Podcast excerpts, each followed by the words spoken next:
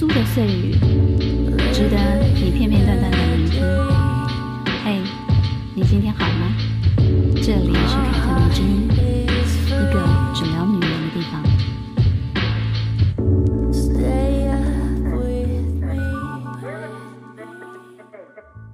嘿，大家好，我是凯特王，欢迎收听凯特迷之音。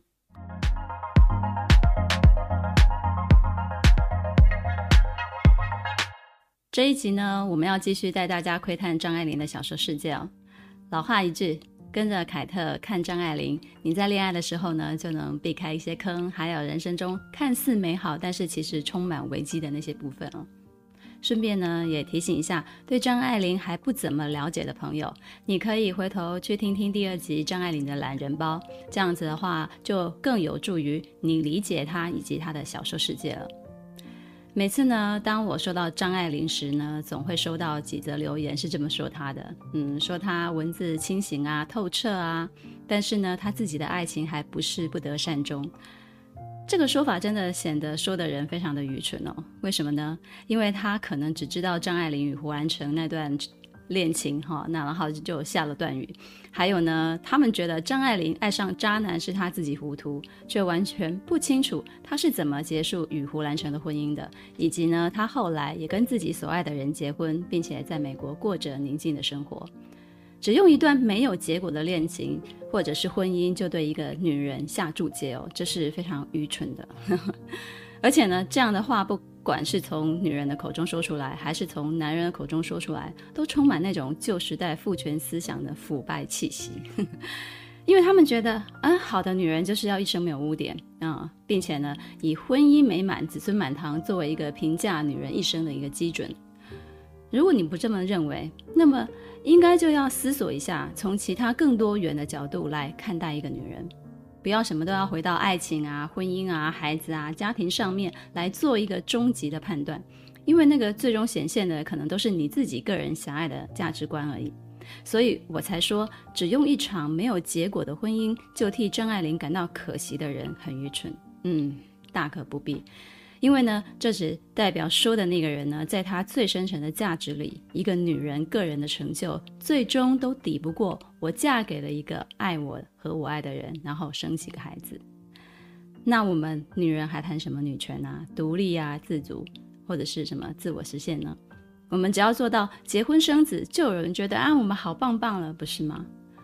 所以，不要再用这种非常封建、非常八股的思想去看一个女人了。也不要再替张爱玲感到可惜了，因为她能做到的，恐怕是很多批评她的人呢、终其一生都做不到的。有多少女人做不到像她那样痛快地结束不幸福的婚姻，还给出一笔赡养费用呢？她一生呢，都在钻研她自己最喜欢的文学，并且执行创作，而且她非常的热爱自己的事业，过着自己想要的生活。说起来，我还真的有点羡慕他呢，觉得他很幸福呢。好的，那么这一集我们要说的是哪一篇小说呢？还记得我们上次说了《封锁》那篇精彩的短篇吗？那么这次我们要说的呢，就是二十三岁的张爱玲在上海文坛初试啼声便一鸣惊人的《沉香屑第一炉香》。因为躲避战争的关系哦，二十三岁的张爱玲从香港回到上海生活。就要开始尝试工作，然后养活他自己了。于是呢，他就带了自己创作的小说《沉香屑第一炉香》《沉香屑第二炉香》去拜访当时《紫罗兰》杂志的主编周寿娟先生。周寿娟呢，跟他创办的《紫罗兰》杂志呢，是当时文坛中鸳鸯蝴蝶派的代表人物之一哦。嗯，什么是鸳鸯蝴蝶派呢？用现代的话来讲呢，就是言情小说啦。嗯。因此呢，就有很多人把张爱玲定义为专门写小情小爱的小说作家。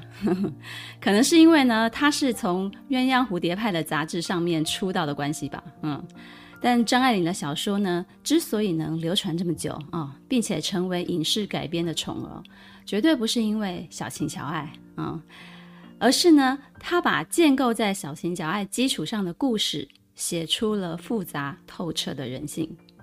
如果你读过很多的小说，那你就会发现，这才是一部伟大的小说和普通的小说之间的区别。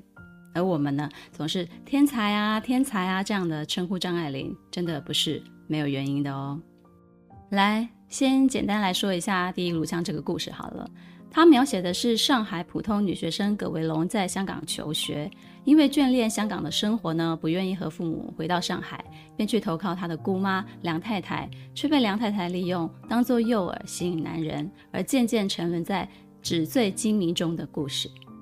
葛维龙呢，后来为了能让自己继续过的这种声色犬马的上流生活，便不惜出卖自己的灵魂，嫁给了花花大少乔琪乔，最终呢，沦为姑妈梁太太和乔琪乔敛财的工具。很多网络评论哦，都把《第一炉香》定义为是一个爱情故事，说女主角葛维龙虽然爱得很卑微，为渣男自甘堕落，但这是她自己的选择。像她这样为爱情牺牲、疯狂且不计较付出的女人，是很多女人在爱情中的样子哦。甚至有人说，一个女人愿意为自己的爱情做牺牲，不是什么值得羞愧的事情。为爱付出，何罪之有呢？就像葛威龙对乔琪乔说：“我爱你，关你什么事？”可恶的是，梁太太跟渣男乔琪乔啊，让一个纯洁无辜的女学生沦落风尘。看到这种评论，我都要笑死了。虽然我们看小说呢，会自我带入主角的主观视角，但是如果你真的用爱情的角度切入《第一炉香》，那真的就是上了张爱玲的当了。我可以非常笃定的告诉你，《第一炉香》里没有爱情，它没有任何情感的成分，它有的是满满的欲望和代价。我不知道大家身边有没有一种女生哦。她很爱慕虚荣，她只跟有钱的男人交往啊，穷一点的她是看不上眼的，嗯，哪怕这个穷一点的程度，其实就跟她自己赚的差不多而已，她也觉得对方没有前途。可是呢，这种女生偏偏很会掩饰自己爱慕虚荣的那种真面目，他用什么来掩饰呢？用的就是爱情这块遮羞布，嗯，所以呢。哪怕有钱的男人很花心啊，很渣啊，他其实很苦恼，他也会委曲求全，给对方一次又一次的机会，而且呢，会告诉周遭所有的朋友说他爱得有多么深啊，哦，爱得卡惨死啊，哈，塑造一种为爱受尽委屈的那种受害者的形象。大家都说他啊太傻了，替他不值得，但是呢，却怎么都无法劝他放弃。其实呢。他怎么可能放弃啊？他要的哪里是什么爱啊？就是有钱以后可以带来这一切富裕的生活啊！他要的就是这些啊！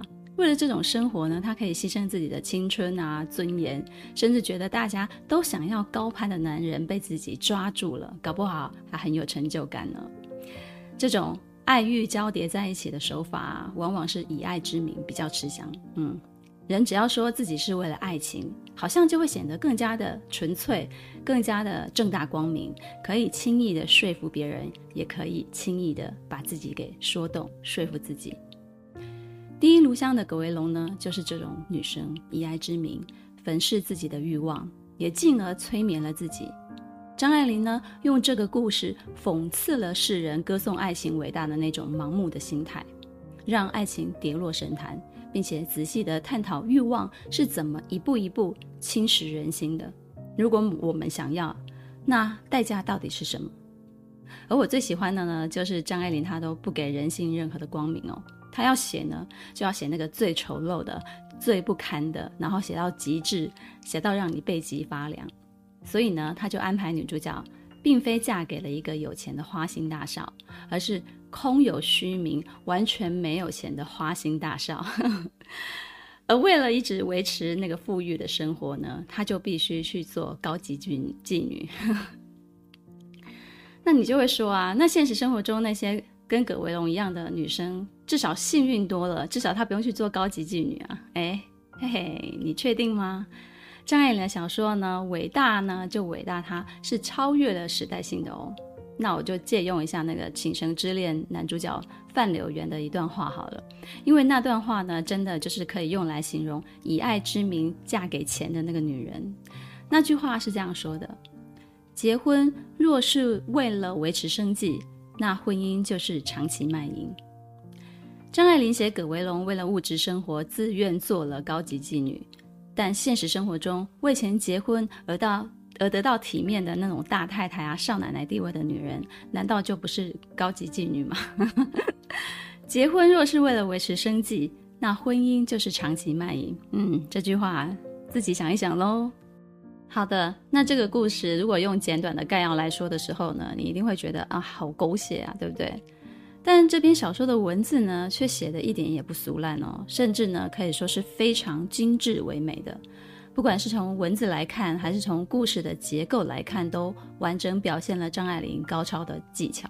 嗯，华丽的文本，残酷的内核，真的是一种非常鲜明的对照。因此呢，我们看一篇小说，不仅要看它的故事，更要看作者是如何安排情节、场景，是如何书写人物，并且赋予他们更立体的那种面目。所以呢，当你在看《第一炉香》的时候呢，就必须注重人物跟空间感的那种营造。张爱玲高明的一点就是在于，她写人物、写背景，她不是直白的说出来，告诉你这个人几岁啊，长什么样子，家世背景怎么样，性格如何，而是像画工笔画那样，在描摹对空间的描述中呢，把人物和他的背景立起来啊，让读者的脑中呢产生画面感，这样的。也让小说的思考空间呢会扩展得更大。这一点呢，可以看出张爱玲深受她喜欢的那个《红楼梦》的影响非常的深。再来呢，梁太太的家呢非常的奢华，实质呢却如同《海上花列传》里的妓院一样。梁太太就是那个老鸨啊，养着一群出卖皮肉的工具，比如说逆儿啊、弟弟啊、葛维龙，在她眼里不过就是不同的棋子罢了。从一开始呢。等待葛维龙的就是一个精心设置好的局。梁太太在衣橱准备了一柜子为他量身定做的衣服，并且一步一步安排他出入酒局啊、饭桌啊。用短短的三个月的时间呢，就让葛维龙自此无法离开奢靡的生活了。葛维龙他自以为聪明，以为自己只是啊看看，或者是来体验一下，我很快就可以抽身了。张爱玲用关起门来，一件一件试衣服，又一件一件脱掉，然后挂回去，那样子来描写当时葛维龙内心的状态。他甚至有过质疑哦，也觉得哦，这是在跟这个这样子的一个情况，跟在窑子里买回一个人有什么区别呢？但谁知道甜头尝到了，就此就无法自拔了。所以说，命运馈赠的东西都是暗中标好价格的。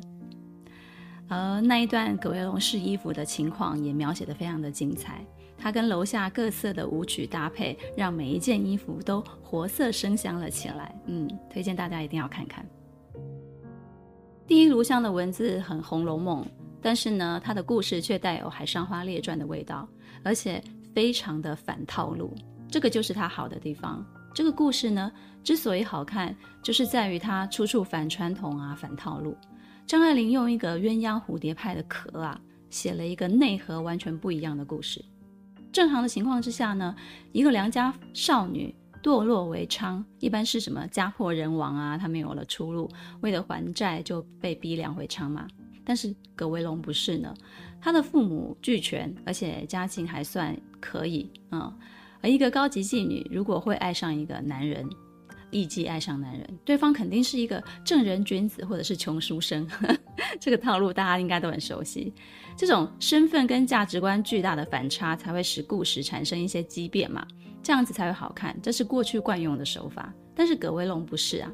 乔琪乔跟正人君子也没有半毛关系，他是天天流连花丛的那种花花公子呢。所以呢，这么反套路的故事到底在写什么呢？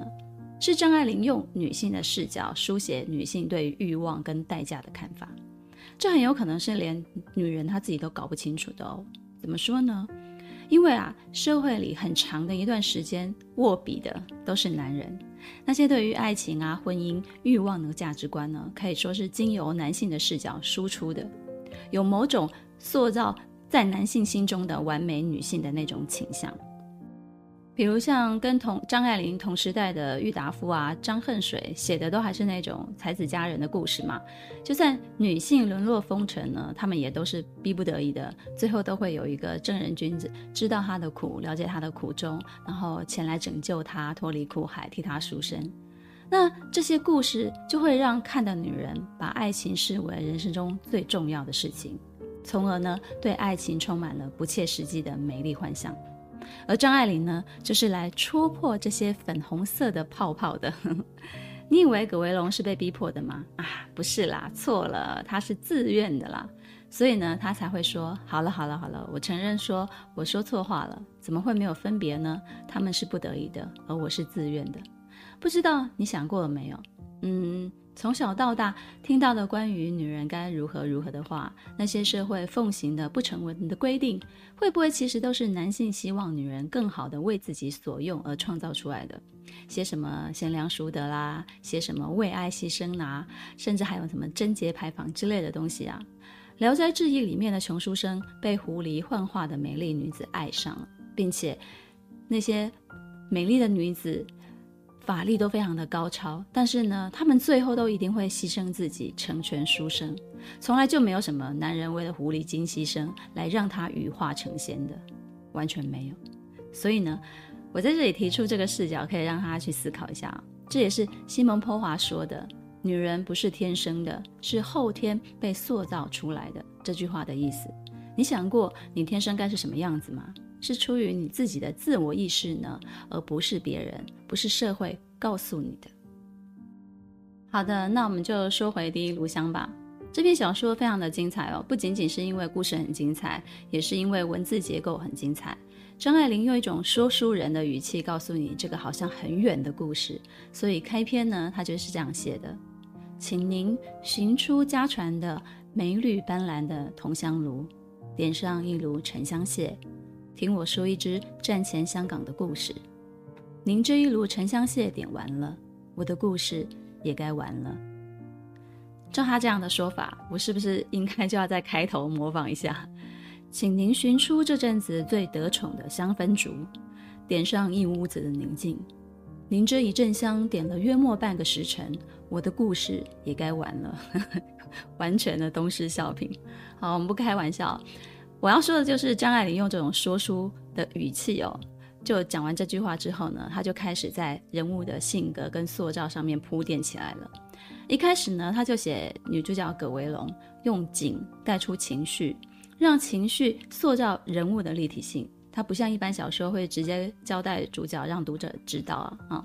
张爱玲不直接告诉你葛维龙是什么样的人，而是借由她去拜访她的姑妈梁太太的经过呢，把这个小女生爱慕虚荣的那一面给缓缓地揭穿出来。文字呢，通过葛维龙的视角呢，描绘她所见到的那些景色，并且点出她的心境，也让我们看见哦，梁太太生活的那个房子是如何如何的奢华。我们常常说啊，一个人的内心想什么，他的眼睛就会看到什么。所以葛维龙看到的是什么呢？我来念给大家听一下。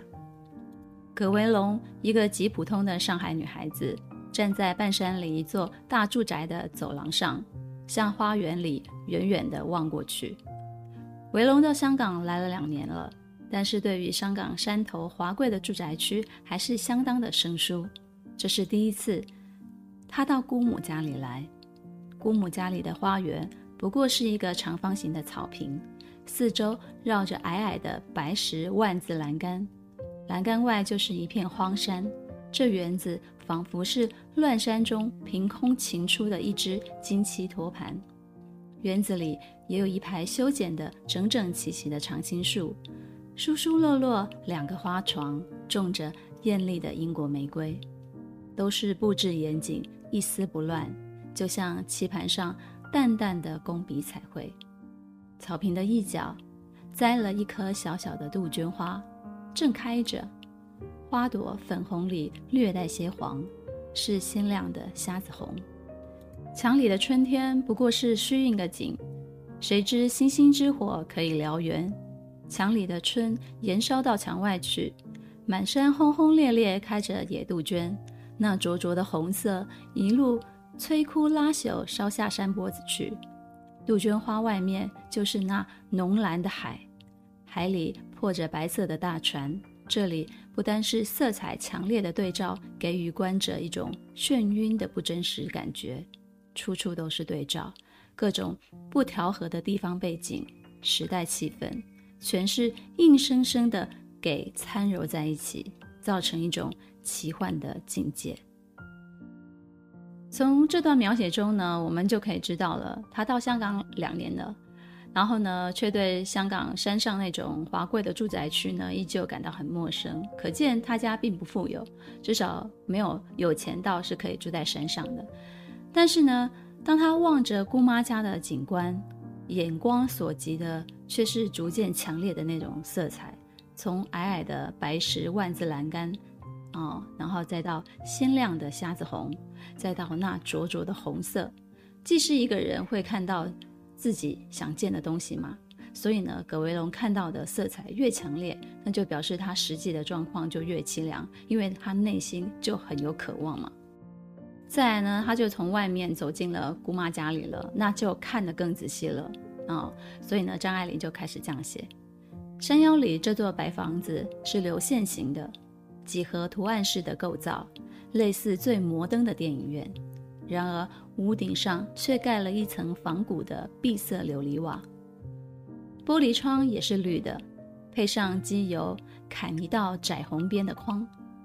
窗上安着雕花铁栅栏，喷上机油黄的漆。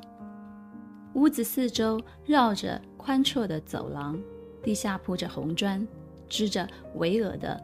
两三丈高一排白石圆柱，那却是美国南部早期建筑的遗风。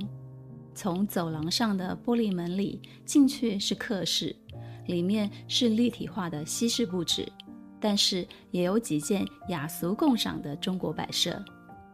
露台上陈列着翡翠鼻烟壶与象牙观音像，沙发前围着斑竹小屏风。这个空间哦，在外貌上是中西合合并的嘛，有最摩登的线条，宽绰的走廊，然后呢，屋顶上盖着一层仿古的绿色的琉璃瓦，结构是很现代的，但是却加了中国古典的东西在里面。所以梁太太住的地方呢，是迎合西方人对东方想象的那种建筑，而翡翠鼻烟壶啊，象牙观音像啊。斑竹小屏风啊，这些摆设呢，也都是西方人对当时中国的一些成见呐、啊，应该是可以这么讲。比如说，呃，吸鸦片啊，迷信啊，啊、比较愚昧的那一种。而且呢，张爱玲担心读者看不懂，所以呢，就在这大段的描绘之后呢，就借由葛维龙来议论着，这里的中国是西方人心目中的中国，荒诞、精巧、滑稽。像这种用景跟物来隐喻的技巧啊，在这篇小说中呢，就比比皆是。如果你听过我前几集解析那个封锁，那么再加上这次的第一炉香，那之后你再回去跟张看张爱玲的小说呢，就会比较轻松了，也就没有之前那种我们在一个公杀小的那种感觉了。嗯。这种隐喻呢，就连葛维龙不小心从玻璃门看见自己的倒影之后呢，张爱玲描写他的样子也都有暗示性的提点哦。说他穿的南英中学的学校制服是满清末年的款式，把女学生打扮得像赛金花的模样。这里有两个讽刺的对照，也就是给葛维龙的命运埋下了一个伏笔。第一呢，是赛金花。赛金花是谁呢？赛金花是清末的名妓哦，所以呢，很直接的就暗喻了葛威龙将来的命运了。那第二个是女学生的打扮像赛金花，将女学生打扮成妓女的模样。由此可见呢，这种制服也就隐含了性的成分，反映当时香港被英国殖民的时候呢，英国人把中国的女性啊就很自然的视为玩物的那种现象。而梁太太这个豪宅啊，并没有一个传统意义上家的样子，它的营业功用远大于居家过日子的功用。我为何说是营业呢？因为这里就是他接待那些客人的地方啊。它的外形呢，像是最摩登的电影院，可是屋顶呢，却又覆盖了一层中式的琉璃瓦。屋内的家具跟陈设，包含人，都是为了给别人赏玩的、观看的啊。张爱玲写这个豪宅啊，像是乱山之中凭空擎出来的一只金漆托盘，这样的形容真的是非常的精妙绝伦哦。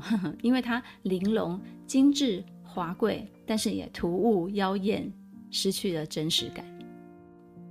这个时候呢，葛葛维龙差不多已经被这个豪宅给迷惑了，而且小小的感受到、自觉到自己有点穷酸哦，因为他发现，就算屋子里面的丫鬟，比如说逆儿啊、弟弟，知道她是梁太太的侄女，也都不把她放在眼里当一回事啊，其实就是有点势利了。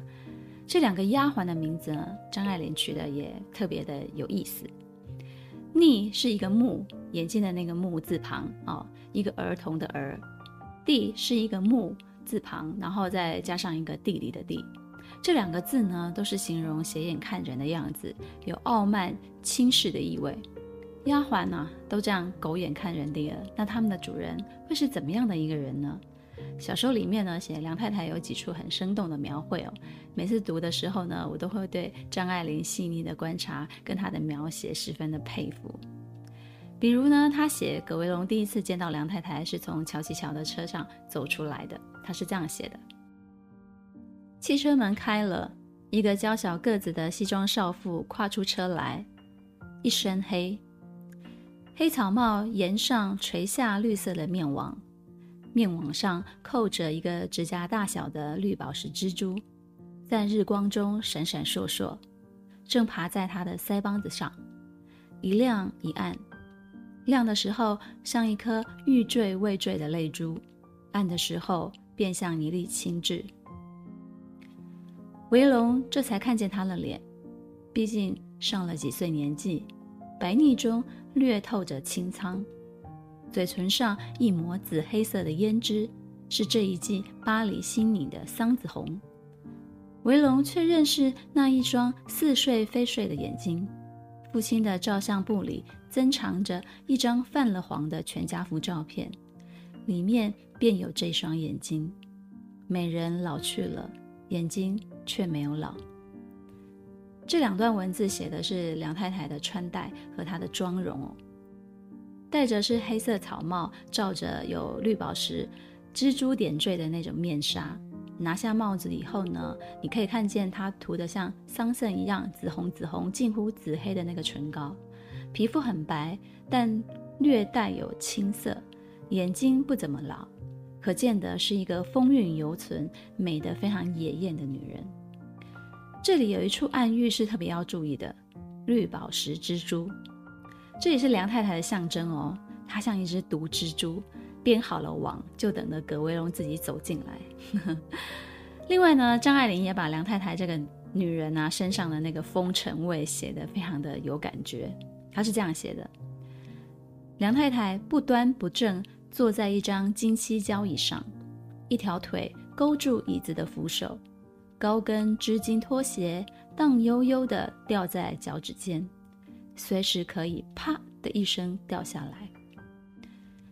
高跟织金拖鞋不是那种良家妇女不露出脚后跟的那种包鞋，而且呢，她还不好好穿着，是晃来晃去的掉在脚趾尖上的，而且她的姿势是一条腿勾住那个椅子的扶手。哎呦呀，大户人家受到良好教育的女人是完全不会有这样子的一个坐姿的，所以梁太太是怎么样的一个女人呢？看这个样子也就知道绝非善类呀。这篇小说一开始就把葛维龙、梁太太这两个人描绘得十分精彩，也十分的清楚了。葛维龙稚嫩而且贪爱虚荣，然后呢，梁太太泼辣狡诈而且工于心计，都是透过景和物表现出来的。最后呢，葛维龙离开下山的时候呢，还回头望了一望。自己的姑妈家，说这间豪宅像雪茄烟盒上面的那个商标画，描绘心中的未来的那个蓝图。而且呢，他看见一抹月亮，也想象成是一头有着肥胸脯的白凤凰。呵呵这里的白凤凰要注意一下哦，这跟后来葛维龙住进去他的梁太太姑妈家之后呢，在后院子里看见的麻雀是相互辉映的。嗯。这也是张爱玲对葛维龙这样的女孩子写下的一个最大的讽刺：妄想麻雀变凤凰。包含逆儿啊，都有一个代表性的动物形象，那就是蛇。蛇是怎么样的一个动物？她阴毒、狡猾，而且贪婪。而聂儿呢，就是这样的一个女人。小说里有几处都指出聂儿是蛇的象征哦。一个是葛维龙看见仙人掌花，觉得是青蛇吐信。然后接下来就是聂儿的出现，再来呢就是乔琪乔与葛维龙一夜偷欢之后呢，他拿着打蛇棍溜下山去，却巧遇了聂儿。所以呢，当你看张爱玲的小说，如果缺乏一点那个想象力啊，真的会读得蛮辛苦的。就像我之前讲的，我们在夜公杀小，但是呢，你从葛维龙一进一出梁太太的这个府邸呢，你就可以发现他已经无数次的透露出那种虚荣的本质了。他都认得哦，他涂的口红是巴黎心里的桑子红哦，他是花了很多功夫。去描绘呃葛维龙他的内心的那个波动的，张爱玲真的是下很多功夫去描写的。虽然说葛维龙他也是假模假样的做了一下道德的批判呢、啊，但是他真正关心的其实是，哎，这个屋子里头的所有的东西都好时髦哦。比如说他看到梁太太摘下帽子，然后再换上包头巾的时候呢，却已经在揣测这个包头底下的头发是否染了颜色了。而且他就心想啊，他这么有钱，又这么爱漂亮，那肯定是染过的。他已经明显的感觉到这里有一个普通女孩子憧憬的一切了。哦，那些好吃的、好玩的、美丽的、很多很好看的、漂亮的东西。梁太太让这个侄女自愿下海的代价，只是用了一柜子漂亮的衣服而已。你看看，多么简单。而葛维龙呢，却觉得他姑妈梁太太是有个本领的人，一手挽住了时代的巨轮，在他自己的小天地里留住了满清末年的淫逸空气，关起门来做小型的慈禧太后。唉，普通的女孩子见到好东西会向往，我觉得那都是人之常情啊。可是呢，如果葛维龙够肤浅，他最终就只眷恋物质的生活。那也许就是可以像梁太太那样，就是成为像梁太太那样的人，为了金钱，他可以委身给司徒协这个小老头就好了嘛。可惜呢，葛维龙他偏偏不是，他是既贪恋物质，又想要有人满足他精神上的需求。他想要什么？他也想要爱情。张爱玲就告诉我们，欲望是要付出代价的哦。梁太太的代价是不顾家人的反对，甚至是跟家人反目成仇，都要把自己嫁给一个老头子做妾，放弃正头的娘子不当，偏偏要去做小姨子，想着啊，反正这个老头子很快就要死了，那我就能继承家产。就算不能继承家产，至少我会获得一大笔钱吧。嗯，谁知道呢？这个老头子拖了很久很久才死，梁太太就浪费了很多年的青春，只好在恢复自由之身之后呢，拼命的想找回年轻时对爱情的那种欲望。因此呢，他就不停不停的换情人，而且都是换很年轻的情人。那种模样呢，在年轻人的眼里看起来其实是非常滑稽可悲的哦。但这个就是梁太太为了优渥生活所付出的代价。那葛维龙呢？他既想要上流社会的生活，又想要爱情，想要精神上的交流。那这个代价是什么呢？张爱玲就写，那就是出卖你自己的灵魂吧。葛维龙是什么时候觉得乔琪乔可爱的？是他几次意识到乔琪乔是姑妈，或是其他女人都搞不定的男人的时候，他才对他哎有点另眼相看的。他本来只觉得他空有少爷的称呼，却没有权、没有势、还没有钱，甚至有点瞧不起他呢。结果后来知道乔琪乔是连梁太太这样的情场高手都无法驾驭的男人时，才激发了他的征服欲。你说这是爱情吗？不如说这是他跟其他女人较劲的战利品。可是呢，葛维龙最后是反被征服了，因为乔琪乔根本就没有把他放在心上。所以呢，如果说你也用征服或者是较劲这种心态来对待自己喜欢的人，那么你应该要问问你自己：你是真的喜欢他吗？还是你其实为的是他身上代表的某些东西呢？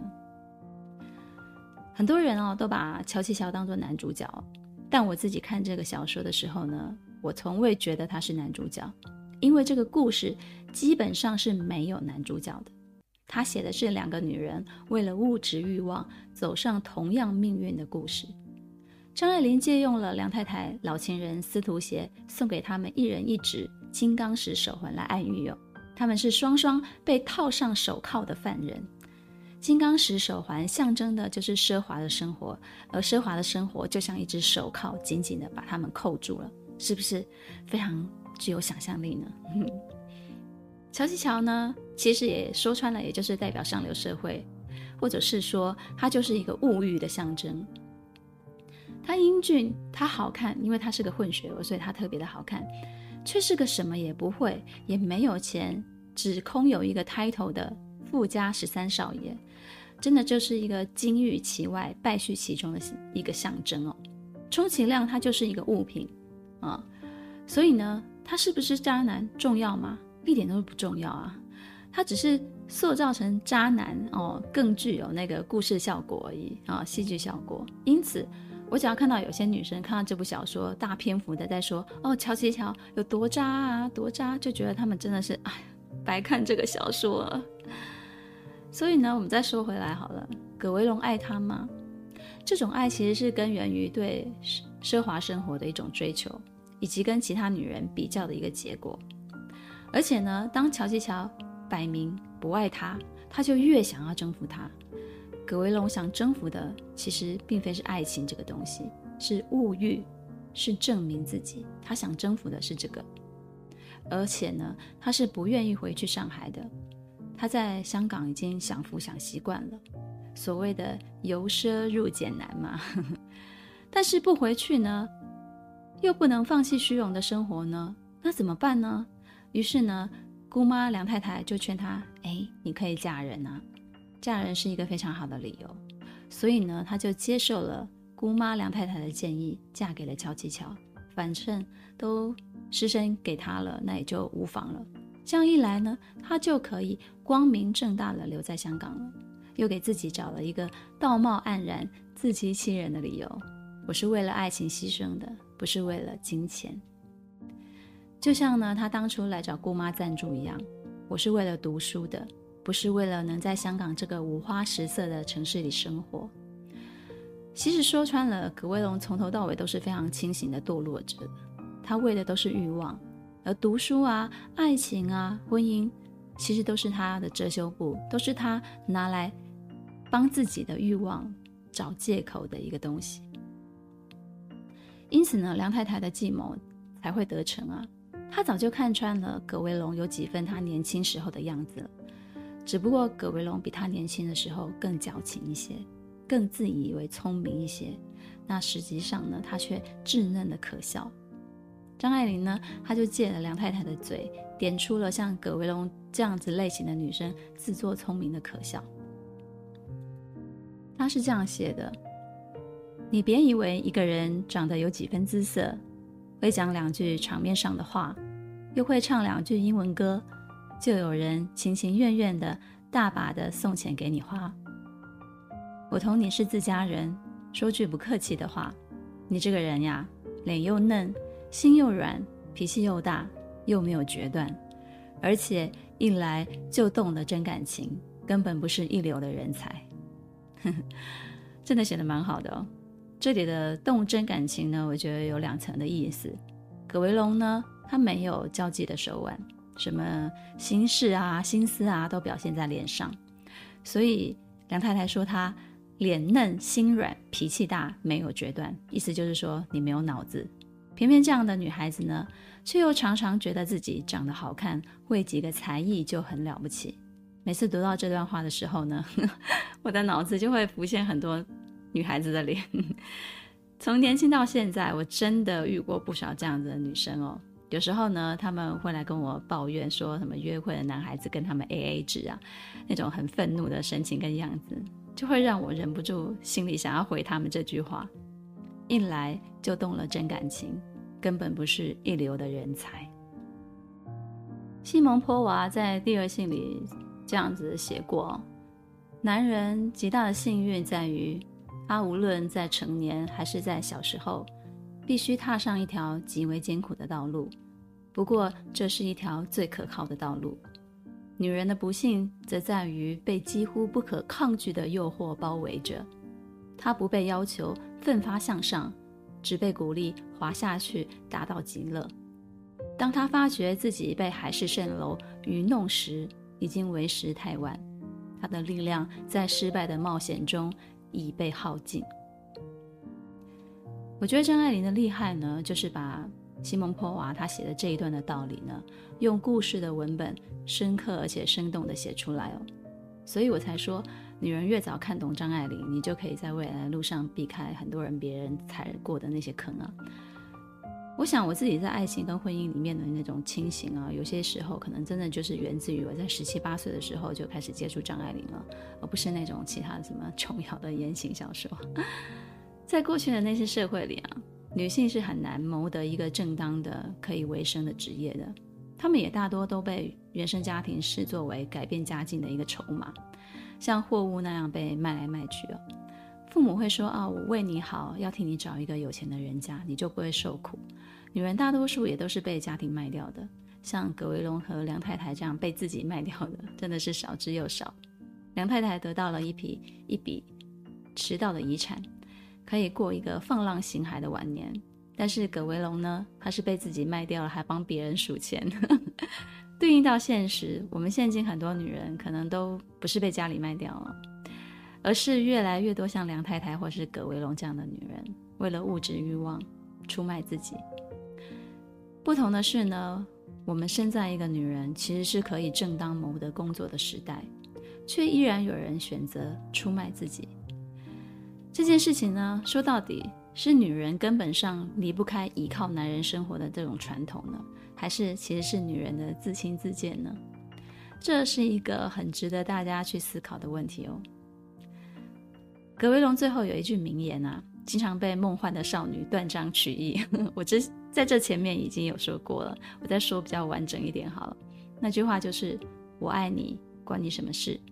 千怪万怪也怪不到你身上去。”我并不认为这是他在表明心意哦，或者是说他爱上了巧琪乔。我觉得更这句话更多的是自己对自己所造成的这种无可挽回的命运的一种妥协。翻译过来呢，就是是我自己作践了我自己，我能怪谁呢？我看似得到了一切，却实际上什么也没有。张爱玲最后写，围龙的这一炉香也就快烧完了，真的是无尽的凄凉啊！是不是给你一个很大的嗯 借鉴呢？哈，说了那么多，我真的希望呃能够帮助你更理解《第一炉香》这个故事。拜托你们不要再把它看作是一个爱情故事喽。如果它只是一个爱情故事的话，反倒呢就会简单很多。喜欢今天凯特对第一炉香的解析吗？这个故事只有三万多个字，也就只有五十几页而已。有时间呢，就找来看看。我想你会更有感受的。凯特迷之音，咱们下次见。